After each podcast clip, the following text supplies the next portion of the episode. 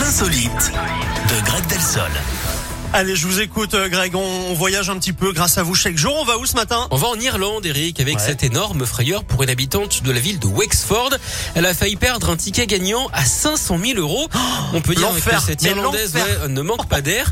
Elle l'a égaré pendant une semaine avant finalement de remettre la main dessus. Elle l'avait acheté au supermarché car il lui restait un peu de monnaie hein, pour le pain, le lait et un paquet de biscuits.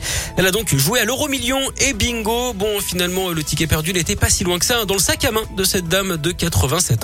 Elle a donc pu récupérer in extremis le jackpot et elle sait déjà ce qu'elle va en faire, Eric. Alors, elle aurait pu par exemple s'acheter une voiture, un genre un Renault sénile, mais non, elle va gâter sa famille. Il faut dire qu'elle a 10 enfants, 20 petits-enfants Oh et 5 arrière-petits-enfants. Ouais, donc elle Vous va pouvoir faire plaisir. Exactement. Vous savez d'ailleurs ce que disent les personnes âgées pour justifier leurs actions, Eric? Non, je ne sais pas. bah, Que la fin justifie les doyens. N'importe quoi. Merci, Greg. Vous êtes jamais posé la question si un jour vous aviez un vrai ticket d'euro million ou de loto gagnant Où est-ce qu'on le mettrait?